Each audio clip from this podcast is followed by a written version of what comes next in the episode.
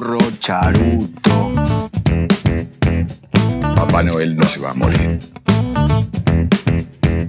¿Dónde está la prensa, amiga? Hay pan, pan, hay vino, vino, sobre las cartas a la mesa. Porque yo necesito que mi mamá pare de trabajar como una stripper. La realidad, reitero, como el conurbano. Tiene una parte muy linda y una parte muy fea.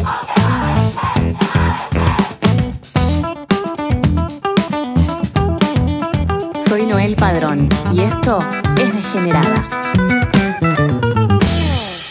Bienvenidos a Degenerada, a un nuevo episodio de este podcast que ah, toma como excusa entrevistar amigos, amigas, eh, para, para que hablen de temas que ellos saben, que son expertos. En este caso, la, la oportunidad eh, especial de entrevistar a alguien que quiero mucho, que se llama Vivi. Eh, ella es nutricionista con posgrado en alimentación vegana y vegetariana. En su Instagram comparte contenido sobre alimentación consciente. Además, derriba mitos sobre la comida.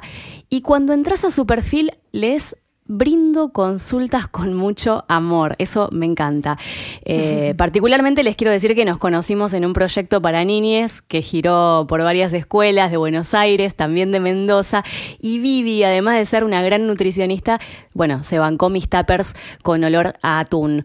Eh, un día me acuerdo que viajando me dijo que ella atendía en el consultorio descalza, que también eh, organizaba eh, bajones de gente después de fumar, obviamente. Y cuando me dijo esto yo dije, ¿cómo no amarla? Eh, Viviana Videla, arroba yo como feliz en Degenerada Hoy. ¿Cómo estás, Vivi? Hola Noé, ¿cómo estás? Yo muy bien, gracias por invitarme. Bueno, te conozco y conozco tu, un poco tu historia personal, lo vamos a dejar para dentro de un ratito. En principio te pregunto, ¿por qué vegana? Vegana por muchos motivos, creo que es una síntesis de mi propia transformación como persona y como profesional de salud también.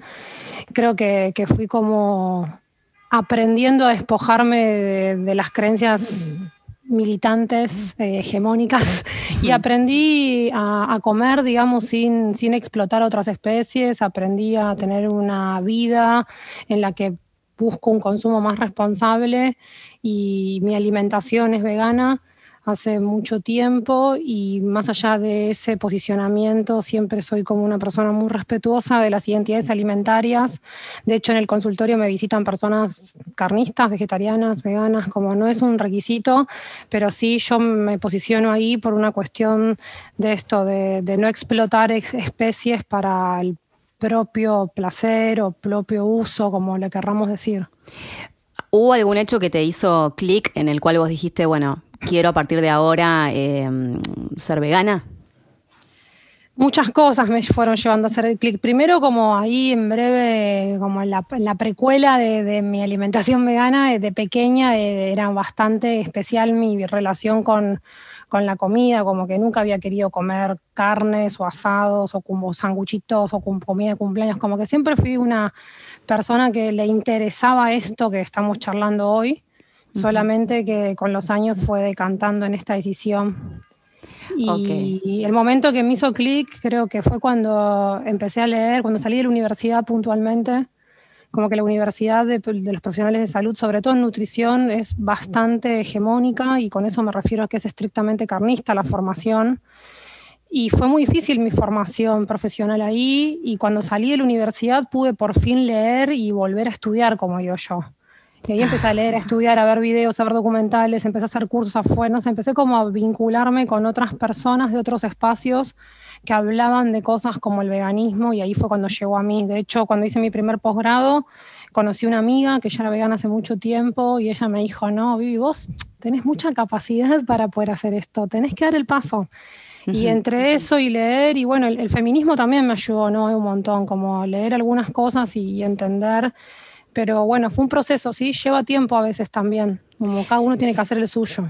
Nombraste el feminismo y quienes militamos en el feminismo, quienes estamos cerca del movimiento, recibimos bastante críticas y creo que la despenalización del aborto abrió una gran resistencia por parte de las personas que no opinan lo mismo y, y bueno, se recibe mucha violencia a través de las redes sociales. Y justamente era la siguiente pregunta, ¿quienes eligen la alimentación vegana o vegetariana reciben críticas a través de las redes? reciben críticas a través de la vida, ¿no? O sea, que es la verdad, digo, vos vas a comer en la casa de, tu tía y va a haber animales y vas a comer en la casa de un amigo y en su cumpleaños va a haber eso, y es algo muy cultural y está tan arraigado que no nos cuestionamos esto. Eh, creo que, que es muy como, creo que los vegetarianos y los veganos reciben muchas críticas porque es algo distinto a la norma como le pasa a otros temas sociales también, ¿no? Es uno más este. Como que tal vez lo que molesta en realidad es la propuesta de algo distinto que vaya en contra de lo establecido. Exacto, eso por un lado, y tiene otra intersección también de que, por ejemplo, no sé, hablo de la alimentación vegana porque es lo que más exploro, ¿no? vos con un garbanzo te haces 70 recetas. Bueno, eso es antihegemónico, al sistema no le sirve, no hay No le conviene, claro. Entonces, por eso los veganes nos, nos tiran con de todo, porque en realidad lo que nosotros les planteamos es como, che, replanteémonos el consumo, ¿no? Como, ¿se puede hacer esto de otra manera o realmente necesito esto sí o sí?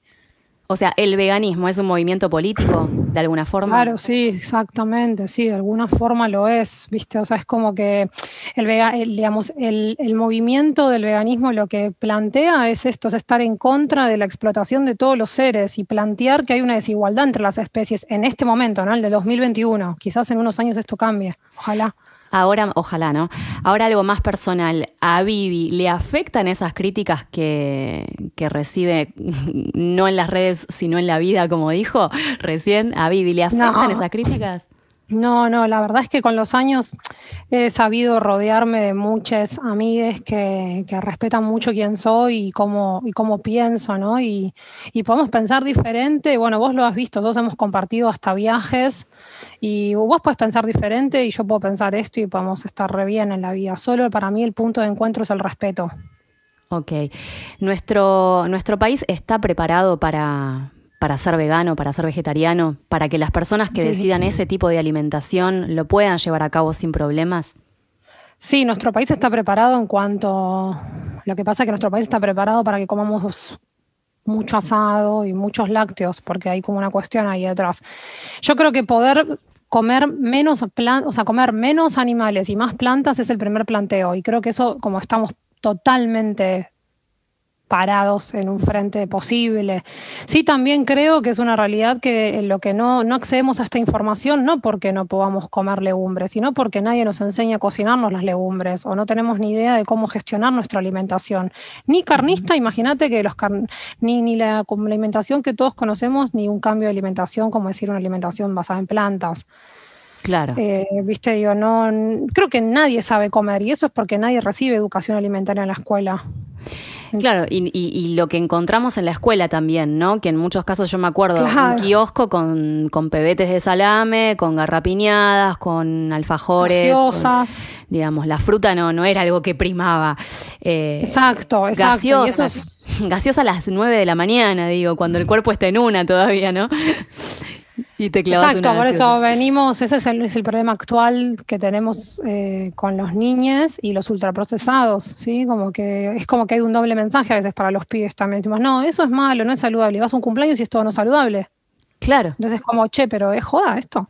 Y también crías a, tu hija en, un contexto, en tu hogar, y después cuando sale, claro, es, eh, contradictorio. Exacto, por eso yo trato de hablar mucho con mis, yo tengo hago muchas consultas familiares, ¿viste? Y trato como decirles, che, explícale, ponele palabras al nene, decirle, ¿no? Mira, en casa comemos esto porque papá y mamá, mamá, mamá, papá, papá creen esto y afuera pasa esto por esto otro, ¿no? Como ponerle palabras a lo que vos creas.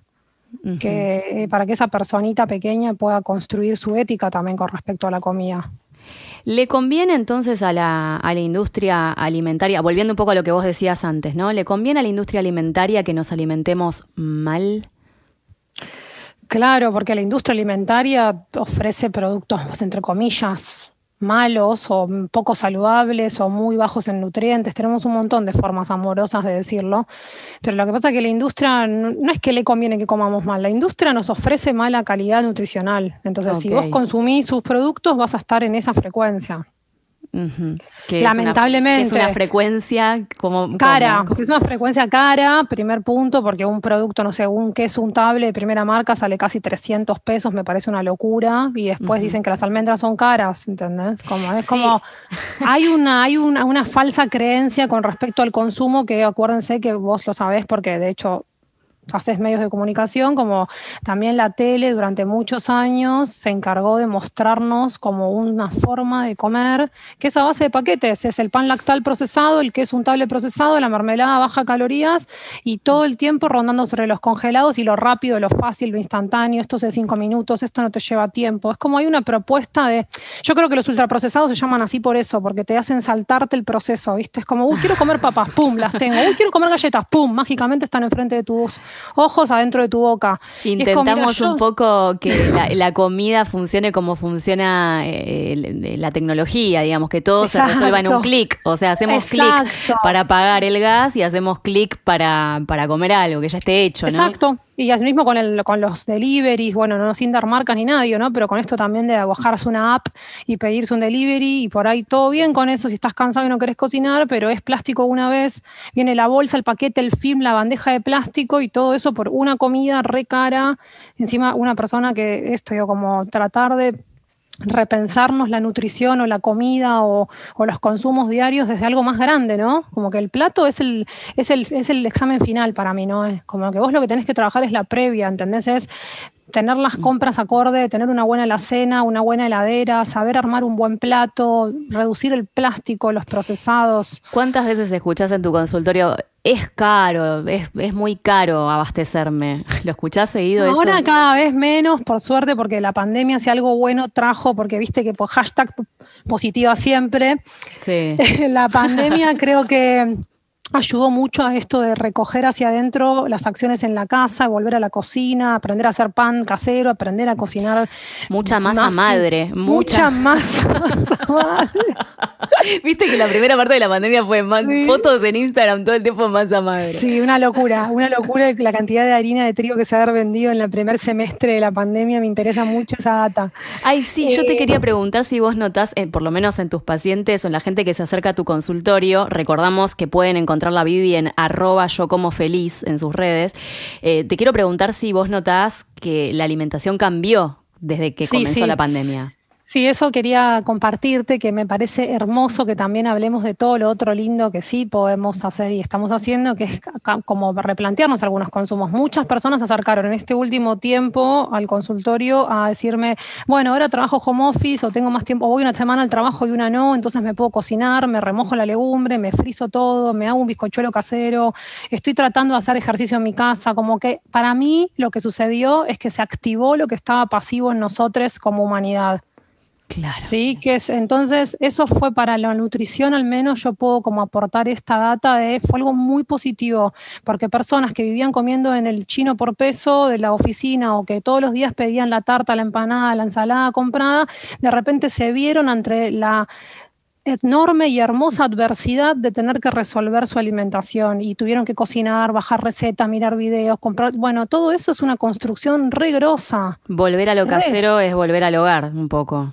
Un poco ¿no? volver al hogar y volver a lo casero es volver a, a- a, bueno, no sé, a construir tu identidad, les digo yo a mis pacientes, ¿no? Ponele, yo te puedo enseñar, vos lo sabés de hecho porque lo hemos charlado, pero como yo te puedo enseñar a comer, a tener, te puedo tirar recetas, tips, sugerencias, te puedo enseñar un montón de cosas, pero después lo que tiene que hacer la persona es construir con esas herramientas que te brindo su propia identidad alimentaria. Es decir, a mí me gusta más la quinoa que el mijo, a mí me gusta más la cúrcuma que el curry, a mí me gusta más la lenteja que el poroto. Grosso, prepara tu comida con eso que te gusta. Vivi, ¿cuándo fue la última vez que llamaste un pedidos now y te clavaste una hamburguesa? O, o una- un alimento multi- multiprocesado, no sé. No, sí, alguna vez algún vasito de la, de la droga está del mal, ya sabes, de la bebida Sí. imperio. Qué bien. Lamentablemente, en algunas hay reunión, si me junto con amigas, o sea, digo, yo soy cero dogmática, si bien Sos una flexible. Soy flexible en el sentido de que también esto convivimos en espacios. En mi casa no hay procesados, o sea, vos venís a mi casa y en la heladera hay comida posta. Claro. con comida, tappers con comida para cocinar o, cocin- o, o- o comer. Y en lo posible, que como mucho entro al súper y compro una botella de aceite, papel higiénico, rollo de cocina, si no tengo filtro de agua, agua mineral. Igual no yo te digo más. que eh, para los que están escuchando Degenerada este capítulo con Vivi, les cuento que yo fui a la casa de Vivi, comí fainá de la que cocina, riquísima, súper casera, espectacular, sequita, rica, muy rica, muy rica. Y también había maní con cáscara. Y no te falta nada, no te falta la papa del paquete. A mí por lo menos no me falta la papa del paquete, pero Claro, ese es el secreto para mí un poco también son las, viste, las texturas, como las cosas crujientes y saladitas y bien condimentadas, como que al cerebro lo reestimulan. Entonces, si vos buscas en hacer, no sé, es un tapeo, ponele, y yo pongo un poquito de faina, un poquito de tomate cherry, un poquito de aceituna, un poquito de marín, un poquito de... Hago unas buenas papas al horno, te olvidas de las papas de paquete, esa es la posta. Todo, la papa al horno le gana a la papa de paquete de acá a Japón. O sea, te hagamos una encuesta en Instagram, ¿entendés? Eh, lo que pasa es que a todos les da fiaca pelar la papa, lavar la fuente, ponerla, digo, eh, como que el tema es la acción, ¿no? Yo les propongo que no se coman los procesos, o sea, que tengo que atravesar el proceso de pelar la papa, lavarla, cortarla, subdividirla, ponerla al fuego, cocinarla, cuidarla, comerla. Exacto. Como que tiene que Tal haber vez vivirlo como un ritual, ¿no? Tal, tal vez vivirlo como eh, el hecho de cocinar Sí, y tener que pelarla como un ritual. Yo, por ejemplo, tengo épocas en las que escucho alguna lista de reproducción, que tengo armada en Spotify, otras veces, por ejemplo, me pongo una serie. O ¿Armaste, tenemos, o sea, te podemos escuchar en Spotify eh, una lista tuya? Todavía, no la tengo publicada, pero bueno, si me, pre- me, pre- me apurás, puede ser, ¿eh? Sí, obviamente. Obvio que te apuro, sí. Queremos escuchar esa lista y queremos cocinar eh, escuchando la lista que armes vos. Obvio que sí. Vos sabés que te puede pasar cualquier cosa en esa lista, desde un Gilda hasta. Sí, sí, sí, sí, ¿no? lo sé. hasta un Soda sé. Stereo. Lo sé y te recontra, te recontra banco. Vivi, yendo como para, y ya intentando redondear esta, esta entrevista, eh, si querés contar, obviamente, si querés, no, eh, no pateamos la pelota para otro lado. Yo sé que tu historia y, y tu vínculo con la identidad eh, tienen tal vez una relación con tu profesión, que tu búsqueda de lo personal, que tu niña tuvo que transitar un montón de cosas este, para, para llegar a, sa- a- a saber quién soy, ¿no? El quién soy. Bueno, quiero que, que cuentes, si querés, o que, o que, o que nos compartas tu, tu experiencia y cómo incidió, cómo se relacionó con, con, la, con la alimentación, digamos, lo que te pasó a vos con la alimentación. Sí, lo que tiene de parecido es la búsqueda. Quizás a eso vas, ¿no? Bueno, para los que están escuchando ahí, yo tengo 34 años y hace muy poquitos años me enteré que mis padres no eran mis padres, sino que mi, digamos, te- ellos me habían apropiado. Que no fue una idea, no fue una adopción por vía legal, sino fue por otro lado.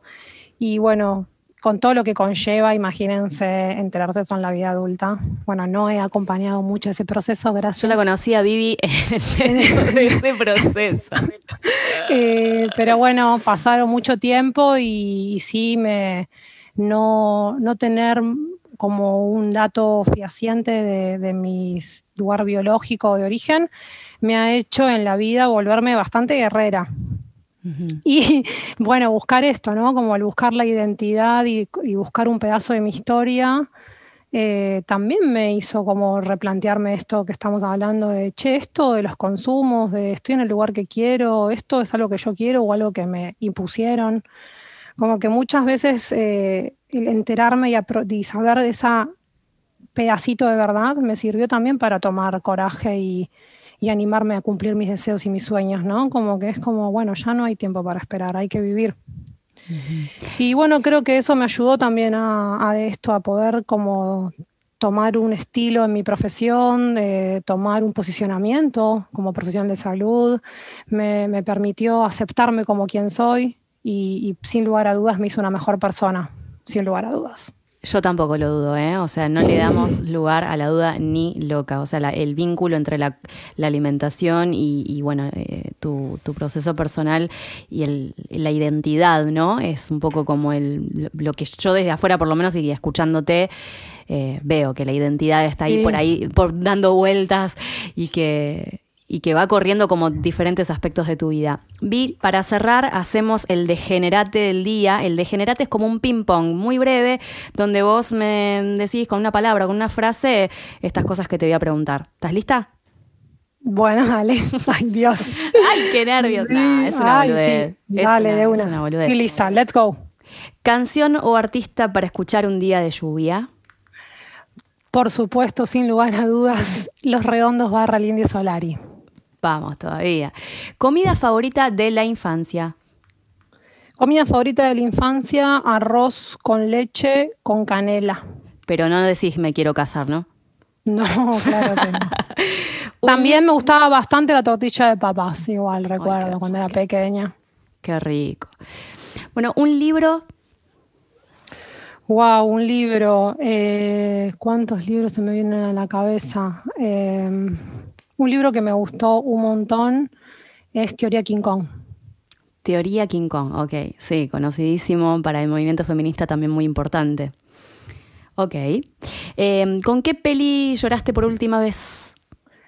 Uf, no lloro con las pelis. Es muy Oh. difícil que llore con las pelis. No quiero ser aguafiestas, pero puede ser con alguna. No puede ser la respuesta, ¿eh? No, no lloro con las No, pelis. sí, no, no lloro con las pelis. Eh, una que casi me hace llorar y me emocionó mucho, pero no lo logró, es Coco de Disney, que me pareció excelente. sí, sí, yo te- Pero no lloré, no lloré. no lloraste.